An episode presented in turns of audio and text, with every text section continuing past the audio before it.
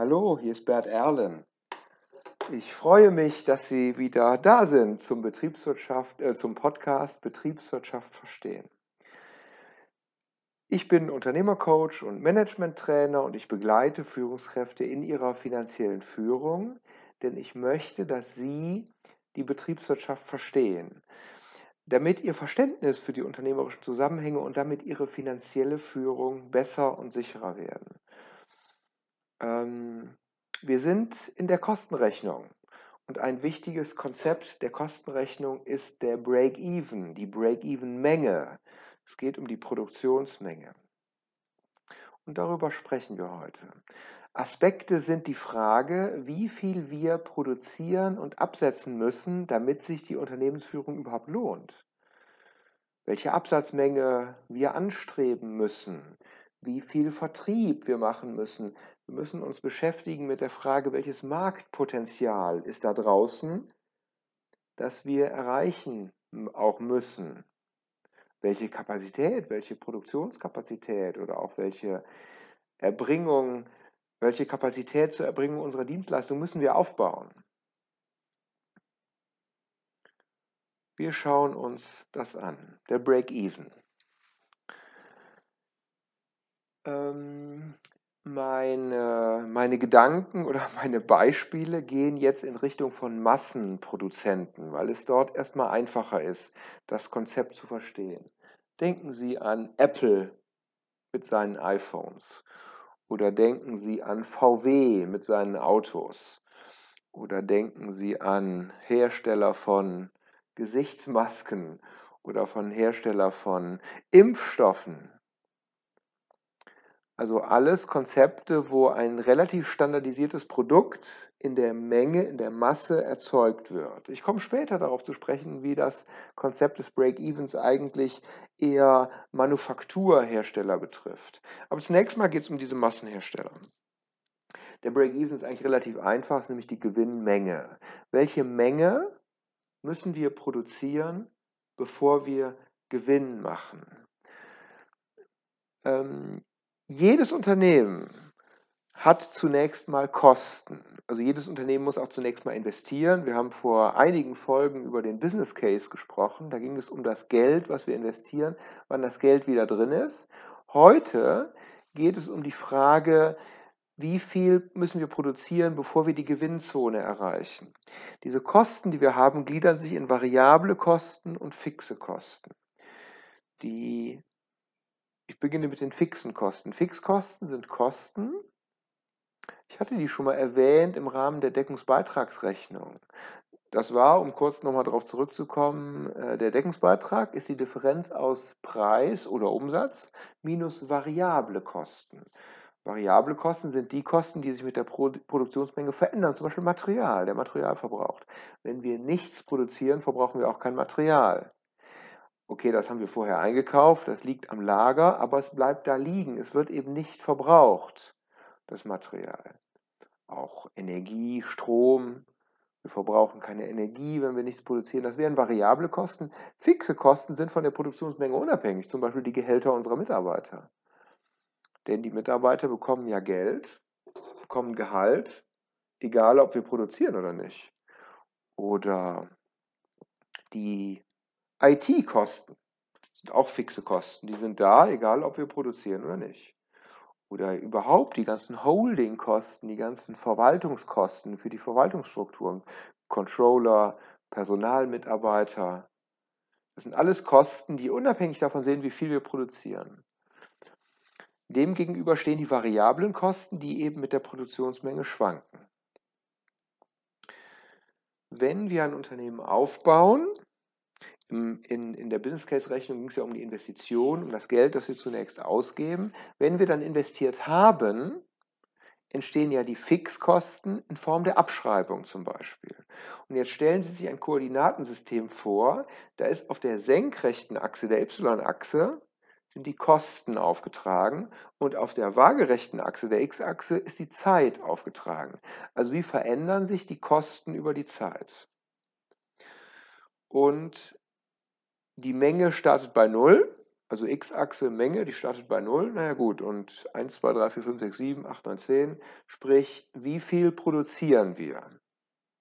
Das Besondere an den Fixkosten ist, die haben wir, wenn wir überhaupt nichts produzieren. Die entstehen ja durch die Investitionen, zum Beispiel die Abschreibung. Aber natürlich auch Gehälter. Wir stellen ja Mitarbeiter ein.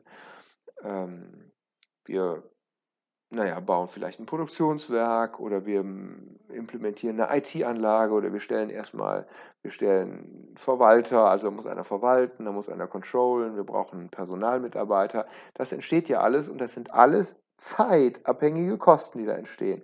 Die sind von der Menge unabhängig. Das heißt, in unserem Koordinatensystem sind die, diese Fixkosten im Grunde eine, eine gerade Linie parallel zur x-Achse, also eine gerade waagerechte Linie ähm, weil die von der Menge vollkommen unabhängig sind und der Betrag auf der y-Achse ist eben so, wie er ist und der geht eben ganz gerade parallel zur Mengenachse nach rechts. Kleiner Einschub, das stimmt nicht ganz. Ähm, also zuerst sollte ich sagen, wir fangen erstmal an und dann fangen wir an zu produzieren. Dann fangen wir an, auf unseren Maschinen irgendwelche Produkte zu produzieren. Tupperware, Schüsselchen. Oder Impfstoffe oder Medikamente, Tabletten oder Autos oder, oder, oder. Natürlich brauchen wir eine bestimmte Kapazität, die generiert Abschreibung und irgendwann ist die Kapazität voll erschöpft. Also unsere Maschine sozusagen rödelt am Anschlag und dann brauchen wir eine neue Maschine. Das heißt, irgendwann produzieren, produzieren, produzieren, produzieren, Menge 1, 2, 3, 4, 5, 6, 7 bis, keine Ahnung, eine Million. Und dann brauchen wir eine neue Maschine. Und die neue Maschine generiert dann vereinfacht gesagt doppelt so viel Abschreibung. Und wir brauchen vielleicht auch nochmal einen Controller mehr und wir brauchen vielleicht auch noch einen Vorarbeiter mehr, der die Maschine bedient oder was auch immer. Das heißt, die gerade Linie hüpft sozusagen parallel zu der Mengenachse auf ein neues Niveau. Das nennt man sprungfixe Kosten. Also wir haben eine Gerade und zack rutscht die höher und geht wieder als gerade. Und wenn wir nie wieder eine Maschine kaufen, geht die wieder höher. Das nennt man sprungfixe Kosten. Aber ich möchte zunächst mal unterstellen, wir haben nur eine gerade Linie, um es etwas zu vereinfachen. Wenn wir jetzt anfangen zu produzieren, also wir haben ein Produkt entwickelt und wir haben die Maschinen gekauft, wir haben Mitarbeiter eingestellt, wir haben Rohstoffe gekauft, dann fangen wir an zu entwickeln äh, äh, fangen wir an zu produzieren, Entschuldigung. Und wenn wir dann produzieren, kommen zu den fixen Kosten ja die variablen Kosten obendrauf. Und die variablen Kosten sind jetzt abhängig von der Menge.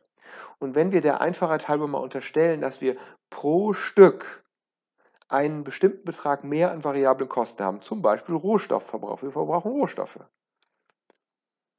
dann kommen die da drauf auf die fixen Kosten. Und dann ist das wieder eine Gerade, wenn wir eben unterstellen, dass mit jeder zusätzlichen Einheit der Kostenzuwachs gleich ist, ist wieder eine Gerade, die eben nach rechts oben geht. Das heißt, die steigt mit der Menge.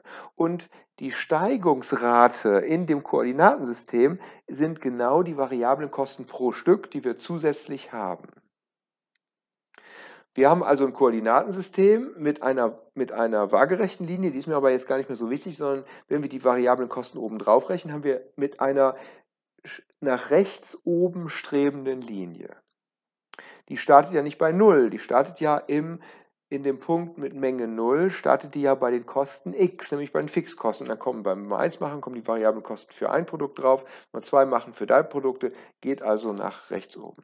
So, erste Gerade startet bei Betrag x, Fixkosten geht nach rechts oben. Zweite Gerade ist unsere Umsatzgrade die tragen wir jetzt auch ab in Abhängigkeit von der Menge. Wie entwickelt sich der Umsatz? In Abhängigkeit von der Produktionsmenge. Und die startet natürlich im Nullpunkt. Denn wenn wir nichts umsetzen oder wenn wir nichts produzieren, können wir auch nichts verkaufen und umsetzen. Wenn wir ein Stück produzieren, dann ist die bei Preis 1, weil wir ein Stück auch verkaufen können. Ich unterstelle jetzt, dass wir alle Produktionen auch verkaufen können, was natürlich auch nicht immer gegeben ist. Aber erstmal gehen wir davon aus, vor allen Dingen, wenn wir gerade mal ein Unternehmen planen, dann machen wir das, würden wir es ja gar nicht machen, wenn wir nicht daran glauben würden, wir können was verkaufen. Also, die startet bei 0 und geht dann auch nach rechts oben und das Steigungsdreieck ist der Preis. Wir verkaufen ein Stück, Preis. Wir verkaufen zwei Stück, Preis mal zwei. Wir verkaufen drei Stück, Preis mal drei. Die geht also auch nach rechts oben. Wenn der Preis über den variablen Kosten liegt, in Klammern, wir haben einen positiven Deckungsbeitrag vom letzten Mal. Wenn der Preis höher ist als die variablen Kosten, dann steigt ja die Umsatzgrade stärker als die Kostengrade. Die Kostengrade steigt ja mit den variablen Kosten pro Stück, die Umsatzgrade steigt mit dem Preis pro Stück. Naja, und wenn, die, wenn der Preis höher ist, steigt die stärker die Gerade. Die fängt aber bei 0 an. Die Kostengrade fängt ja bei Betrag x an, nämlich Fixkosten. Wenn aber die Preisgrade stärker oder die Umsatzgrade stärker steigt als die Kosten, als die Variable oder als die Kostengrade insgesamt, dann treffen die sich ja irgendwo.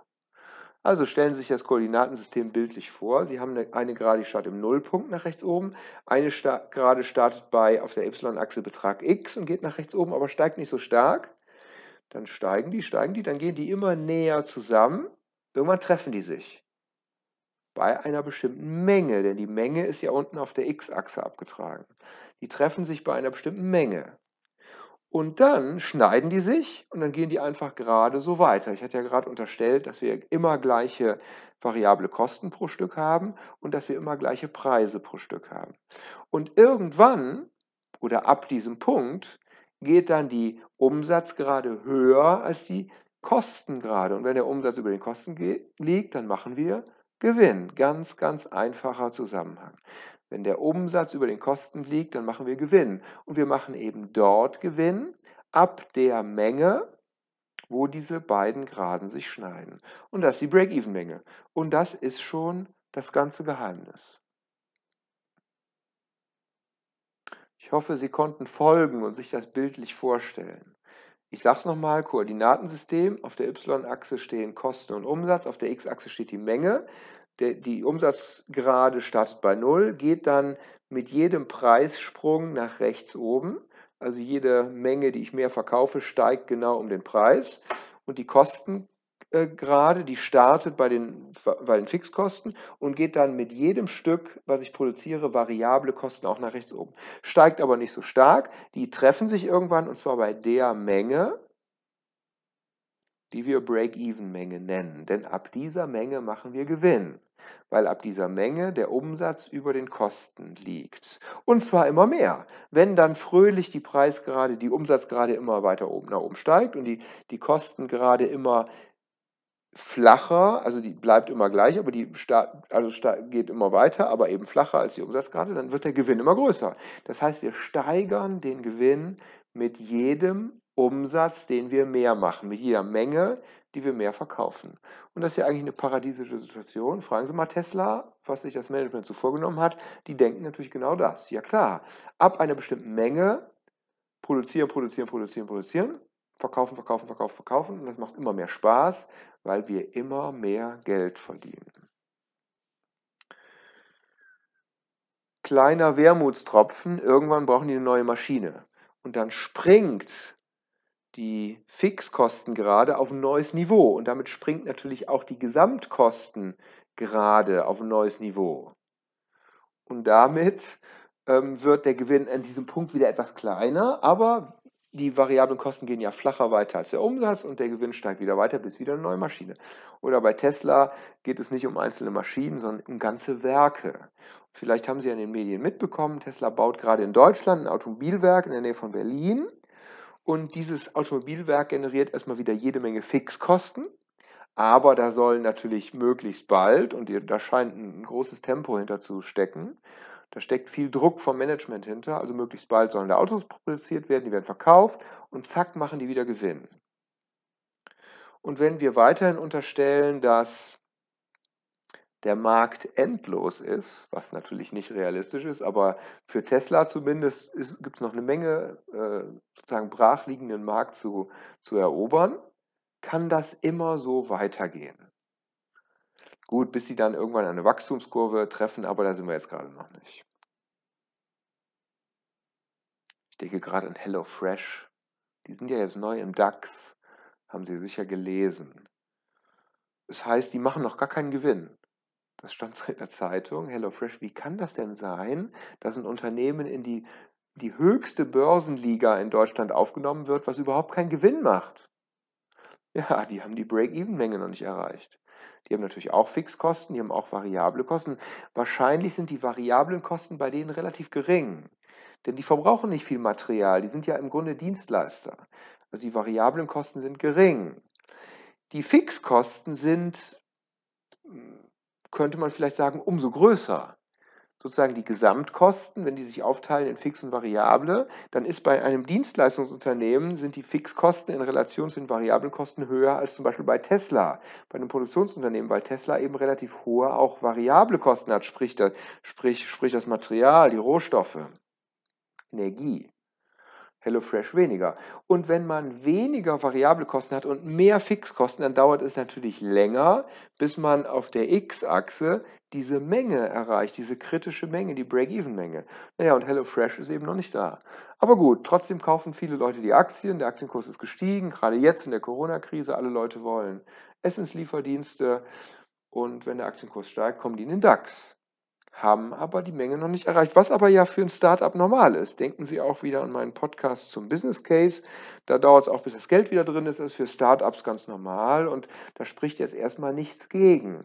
Vielleicht stört das manche Puristen an der Börse, ich hätte fast gesagt Dogmatiker, aber bei Startups, und wir wollen ja eigentlich eine Startup-Kultur auch haben, ist es okay, wenn die kein Geld verdienen. Die haben die Break-Even-Menge einfach noch nicht erreicht. Es gibt noch einen anderen wichtigen Aspekt. Wenn Sie sich nochmal dieses Koordinatensystem bildlich vorstellen, ich habe ja gerade unterstellt, dass die, dass die variablen Kosten pro Stück immer um den gleichen Betrag steigen. Das ist nicht so. Ich hatte auch schon darüber gesprochen, dass mit der zunehmenden Menge die variablen Kosten geringer werden. Die, ich hatte gesagt, die Stückkosten werden geringer. Man könnte sagen, auch die, Vari also auch die Fixkosten, das nennen wir Fixkostendegression, aber auch die variablen Kosten pro Stück werden geringer. Zum Beispiel, weil wir die Effizienz steigern können, weil wir zum Beispiel effizientere Produktionsmechanismen anwenden können. Vereinfacht gesagt, jetzt mal nicht technisch gedacht, wir lernen einfach dazu, es fluppt einfach besser, es geht einfach schneller. Und das bedeutet, dass die dass die variablen Kosten keine gerade sind, sondern wahrscheinlich eine degressiv ansteigende Kurve. Und das bedeutet, dass der Break-Even-Punkt etwas schneller erreichbar ist. Also keine gerade, sondern eine degressiv ansteigende Kurve. Auch der, der Umsatz, die Umsatzgrade ist möglicherweise keine gerade. Denken Sie daran, wenn Sie Mengenrabatte geben ihren Kunden, was ja in vielen äh, Wirtschaftsbereichen absolut normal ist. Sie geben ihren Kunden Mengenrabatte. Das liegt auch unter anderem daran, dass die Kunden diese Stückkostenreduzierung, von der natürlich auch profitieren wollen, also zum Beispiel die Automobilkunden geben ihren Zulieferern vor, dass mit zunehmender Menge die Preise geringer werden. Die rechnen also Preissenkungsfaktoren rein, die wiederum ähm, die, die Automobilkunden unterstellen wiederum, dass ihre Zulieferer ja bestimmte Kostensenkungspotenziale mit der Menge haben. Also, hatte ich gerade gesagt, die variable Kostenkurve steigt dann nur degressiv und das sollen eben die Zulieferer an ihre Kunden weitergeben, sprich die Preise steigen auch nur degressiv. Also die Kosten, die Umsatzgrade ist auch keine gerade, sondern auch eine degressiv steigende Kurve, bringt die Break-Even-Menge wieder ein bisschen nach rechts. Ist auch im Grunde egal. Irgendwann kommt die Break-Even-Menge. Wenn das eine Gerade ist, dann lässt sich die Break-Even-Menge ganz einfach berechnen. Und wir können eine ganz einfache Gleichung bilden. Umsatz gleich Kosten. In der Gleichung ist die Menge x, also ein Umsatz von Preis mal x, ist gleich Fixkosten plus Menge mal x, nämlich variable Kosten. Dann können Sie nach x auflösen und haben Sie ganz einfach die Break-Even-Menge ausgerechnet. Wenn diese Kurven Kurven sind, also nicht geraden, dann ist das mit der Rechnerei nicht so einfach. Aber mit der Rechnerei das sowieso nicht so einfach, weil sich Kosten und Umsätze nie so gleichförmig entwickeln. Es geht also mehr um das theoretische Konzept und es geht mehr um ungefähr die Break-Even-Menge, die allerdings absolut wichtig ist für so einen Autohersteller wie Tesla. Denn man würde gar nicht so einen Autohersteller aufbauen, wenn man gar nicht daran glauben würde, dass man diese Menge irgendwann erreichen kann. Mir fällt jetzt kein Beispiel ein. Ach, mir fällt gerade ein, vor Äh, Opel, diese, diese äh, Automarke Opel, die gehörte ja lange Jahre zum General Motors Konzern. Und dann war das in der Finanzkrise, wo es General Motors plötzlich schlecht ging. Und dann wurde überlegt, die wollen Opel verkaufen. Opel ist tatsächlich vor, ich glaube, äh, ein, zwei Jahren verkauft worden an PSA. PSA ist Peugeot ähm, und Citroën. Äh, also der französische Autohersteller, die haben Opel jetzt gekauft. Nicht so entscheidend. Damals in der Finanzkrise hieß es aber, Opel kann gar nicht verkauft werden. Also Opel kann, doch Opel kann natürlich verkauft werden, ist ja auch jetzt. Opel ist aber alleine nicht überlebensfähig. Das heißt, es wäre nicht denkbar, dass man beispielsweise durch Management-Buyout die, die, das Management Opel selbst kauft, weil die sind alleine gar nicht überlebensfähig. Und das liegt an der Break-Even-Menge. Die sind nämlich alleine gar nicht in der Lage, die Break-Even-Menge zu erreichen. In der Automobilindustrie sind die Entwicklungskosten für die Autos ein sehr hoher Kostenbestandteil. Also die, das sind dann die Fixkosten. Wenn man dann anfängt zu produzieren, sind die ja alle schon vorbei, die Fixkosten. Die sind einfach so, wie sie, so wie sie halt waren, die Entwicklungskosten. Die sind dann nicht mehr variabel, sondern eben fix. Und die sind so hoch, dass Opel alleine diese Break-Even-Menge durch seinen Marktanteil überhaupt nie erreichen würde. Also als Beispiel für ein Unternehmen, was alleine nicht überlebensfähig ist. Jetzt gehören die zum PSA-Konzern, also Peugeot und Citroën und Peugeot und Citroën nutzt auch die Entwicklungsarbeit, die bei Opel gemacht wird und natürlich auch äh, vice versa, also andersherum. Und dadurch können die wiederum die kritischen Mengen erreichen, damit sich eben auch, naja, Opel die Entwicklung letztlich auszahlt. Das als kleines Beispiel. Es geht also um die Produktionsmenge.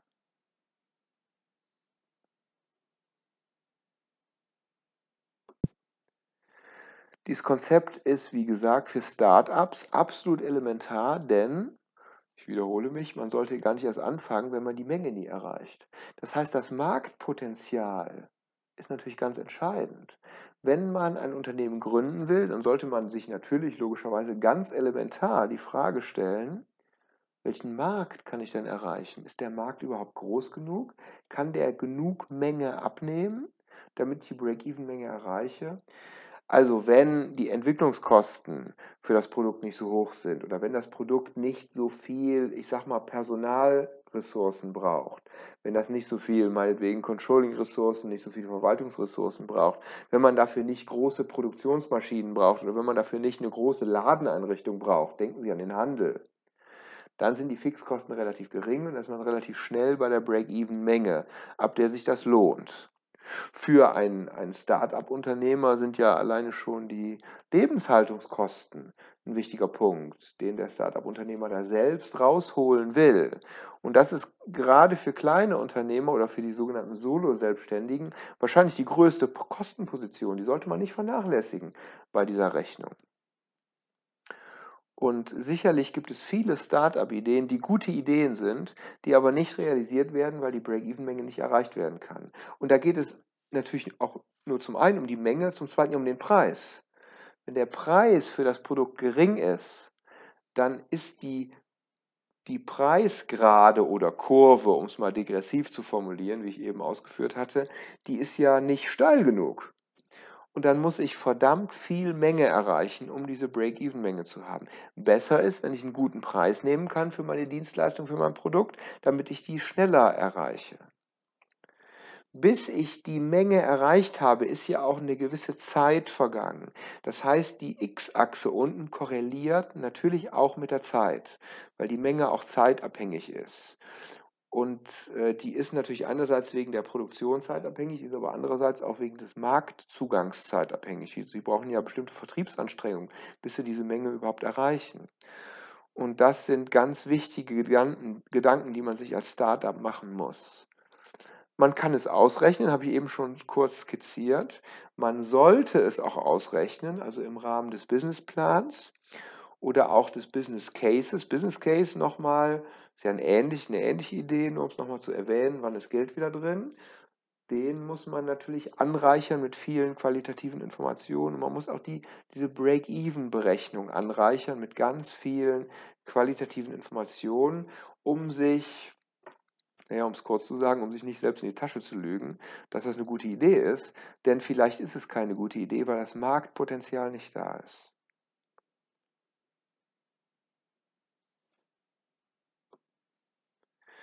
Wenn in einem bestehenden Unternehmen, in einem Geschäftsbereich Verlust gemacht wird, kein Gewinn, und wir uns möglicherweise die Frage stellen, sollen wir das überhaupt weitermachen? Sollen wir das Produkt überhaupt weiter verkaufen? Weil in der Produktkalkulation kommt raus, wir können mit dem Preis, mit dem Produktpreis unsere Kosten gar nicht decken. Dann sagen wir vielleicht, nee, komm, wir hören auf, wir steigen aus, weil das ist wir können mit dem Preis eben die Kosten nicht decken, das macht keinen, macht keinen Sinn mehr, wir hören auf. Dann sollte man eine Break-Even-Analyse machen. Wenn dieses Produkt einen positiven Deckungsbeitrag erwirtschaftet, also Preis minus variable Kosten, ist positiv. Wenn also der Preis über den variablen Kosten liegt, dann ist mit einer höheren Stückzahl die Break-Even-Menge doch noch erreichbar. Da sollte man sehr aufpassen dann müssen wir nur die Stückzahl erhöhen. Und dann können wir auch mit dem Produkt Gewinn erwirtschaften. Es liegt einfach nur an der Absatzmenge, die noch nicht ausreichend war. Und das sind dann wichtige unternehmenspolitische Entscheidungen, die getroffen werden müssen. Bevor man also ein Geschäft einstellt, sollte man analysieren, ob man nicht diese höhere Mengen erreichen kann. Das ist einerseits eine Frage der Produktion, da spielen dann auch die sprungfixen Kosten eine Rolle. Ich brauche vielleicht mehr Produktionskapazität. Die wichtigste Frage ist allerdings, ob wir genug Marktpotenzial haben und dass wir, ob wir dieses Marktpotenzial erreichen können. Gerade aktuell leben wir ja wieder mal in einer Zeit, in der sich ganz viel verändert. Durch die Krise, durch die Corona-Krise sind wir in ganz vielen Geschäftsbereichen zurückgeworfen und es gibt ja einen riesen Push zugunsten der Digitalisierung. Weil wir merken jetzt zumindest, was die Kommunikation angeht, denken Sie an Videokonferenzsysteme, ähm, aber auch was die Automatisierung in der Produktion angeht, dass Unternehmen, die das machen, die das können, die da in der Digitalisierung sozusagen weiter vorne mit dabei sind, dass die besser durch die Krise kommen. Und deshalb findet natürlich ein ganz starker Digital, also was heißt natürlich, also deshalb findet ein starker Digitalisierungsschub derzeit statt in der Wirtschaft, der dazu führen wird, dass Unternehmen, die digitalisierungsmäßig besser aufgestellt sind, tendenziell besser durch die Krise durchkommen oder anders negativ formulieren, dass, negativ formuliert, dass Unternehmen, die nicht genug digitalisiert sind, möglicherweise abgehängt werden, weil sie ganz einfach zu viel Personal brauchen für die, ihre Tätigkeiten. Ich denke gerade an Steuerberater. Ähm, ich habe mich heute noch mit jemandem unterhalten über, über Buchhaltung, Buchführung. Menschen buchen. Sie erinnern sich vielleicht an den Podcast zum Jahresabschluss. Da müssen ja Transaktionen gebucht werden. Das heißt, äh, der Buchhalter bekommt einen Beleg auf den Tisch und muss, und muss entscheiden, wie, wie buche ich diesen Beleg. Einen Reisekostenbeleg oder einen Kaufbeleg von einer Maschine oder was auch immer. Und das entscheiden Menschen. Mittlerweile gibt es aber so intelligente Buchhaltungssysteme, dass sie das selbst entscheiden können, wie und also in welchen Unterkonten in der Bilanz etwas verbucht wird. Da braucht man keine Menschen mehr. Möglicherweise braucht man nur Menschen für die Zweifelsfälle. Also sozusagen die Standardfälle gehen so durch, die werden vielleicht automatisch eingescannt und der Beleg ist sowieso schon elektronisch, steht sowieso schon elektronisch zur Verfügung. Wenn nicht, wird er eingescannt, automatisch im System wird automatisch verbucht und am Ende entsteht automatisch am Jahresende die Bilanz. Und wir brauchen gar nicht mehr die, die vielen Buchhalter, die da drüber gucken, sondern ganz am Ende muss vielleicht mal, müssen vielleicht mal ein, zwei Leute drüber gucken, ob es vielleicht, ob alles korrekt war, ob alles ähm, korrekt verbucht wurde, ob vielleicht keine Fehler entstanden sind äh, im Buchhaltungssystem und so weiter. Man braucht viel weniger Personal. Und davon sind Steuerberater ganz elementar betroffen. Im Moment bedeutet es, die Buchhaltung umzustellen. Gerade Steuerberater sind oft relativ kleine Einheiten. Natürlich gibt es auch große Steuerberatungsgesellschaften, aber kleine Einheiten. Und da ist es Stichwort Change Management, Stichwort Veränderungsmanagement, anstrengend, das zu tun, weil wir, die ganze Arbeitsweise muss ja verändert werden. Möglicherweise fürchten auch viele Mitarbeiter, dass sie demnächst nicht mehr gebraucht werden. Und das motiviert sie nicht gerade, diese Veränderungen mitzugehen. Das betrifft auch die Buchhaltungsabteilung in, in Unternehmen, auch in großen Unternehmen. Da muss nicht mehr so viel per Hand gebucht werden. Das macht jetzt die IT. Und deshalb brauchen wir nicht mehr so viele Mitarbeiter. Und die IT ist billiger als die Mitarbeiter. Im Rahmen der innerbetrieblichen Leistungsverrechnung habe ich ja gesprochen über Outsourcing. Das ist so ähnlich. Wir sourcen den, die, die, die Tätigkeit in die IT out, sozusagen. Wir brauchen keine Mitarbeiter mehr. Wir brauchen auch demnächst nicht mehr so viele Controller. Controller arbeiten ja mit ganz vielen Daten. Und wenn wir gute künstliche Intelligenz haben, also Big Data Management gut betreiben, dann können möglicherweise jede Menge Controlling-Initiativen oder Berechnungen automatisch durchgeführt werden. Personalabrechnung. Das sind alles so repetitive Tätigkeiten, die sich tendenziell ersetzen lassen. Und wenn Unternehmen das durch Digitalisierungsbemühungen ersetzen, durch digitalisierte Produkte oder Anwendungen ersetzen, dann haben sie weniger Fixkosten und erreichen schneller die Break-Even-Menge. Und deshalb ist es wichtig, dass wir uns über diese ganzen Dinge Gedanken machen, bevor wir ein Unternehmen gründen. Das war der Break-Even. Ein paar Bemerkungen zum Break-Even. Ein wichtiges Konzept für Startups, aber auch für bestehende Unternehmen, die sich ja immer wieder auch die Frage stellen müssen, wie viel Menge muss ich bei dieser Kapazität schaffen, damit ich in die Gewinnzone komme. Vielen Dank für Ihre Aufmerksamkeit hier zum Break-Even und für Ihre Vorstellung des Koordinatensystems, vielleicht die Vorstellung der kleinen mathematischen Gleichung, die ich Ihnen eben genannt habe, um den Break-Even auszurechnen. Das ist alles wie alles in der BWL nicht so kompliziert, wie Sie vielleicht denken. Und ich hoffe, ich konnte den Nebel in diesem Sinne etwas lichten. Das habe ich auch schon ein paar Mal gesagt, nicht komplex, nicht kompliziert, aber komplex. Und auch eine Break-Even-Kalkulation ist letztlich genau wie ein Business Case, genau wie viele andere, auch Controlling-Instrumente sehr komplex, weil eben sehr viele Daten da reinspielen. Wir müssen eben sehen, welche sind die fixen Kosten, welche sind die variablen Kosten und wir dürfen uns nicht selbst in die Tasche lügen, indem wir eben ein paar Kosten nicht berücksichtigen, indem wir Marktpotenzial vielleicht überschätzen, was gar nicht da ist. Naja, kontaktieren Sie mich, wenn Sie oder Ihre Mitarbeiter besseres Wissen zur betriebswirtschaftlichen Unternehmensführung brauchen oder wenn Sie Ihre finanzielle Führung verbessern möchten. Wenn Sie, Stichwort Break-Even, Ihren finanziellen Blick auf das Setup des Unternehmens, auf Ihre Marktzugänge, auf, die, auf den Kapazitätsaufbau, wenn Sie Ihre finanzielle Führung dahingehend verbessern möchten. Das ist ein sehr strategischer Blick, der aber sehr viel operative, ganz konkrete Aspekte hat. Sie finden mich im Internet unter bert-erlen.de, auf LinkedIn, auf Xing. Und ich freue mich natürlich, wenn Sie mich kontaktieren, auch wenn Sie mir Feedback geben, Bemerkungen, Anregungen, wenn Sie Themenwünsche für den Podcast haben. Ähm, damit ich auch in Zukunft gute Inhalte hier Ihnen bringen kann. Ich habe schon ein paar Tipps erhalten, die werde ich demnächst einarbeiten in, in verschiedenen zukünftigen Themen.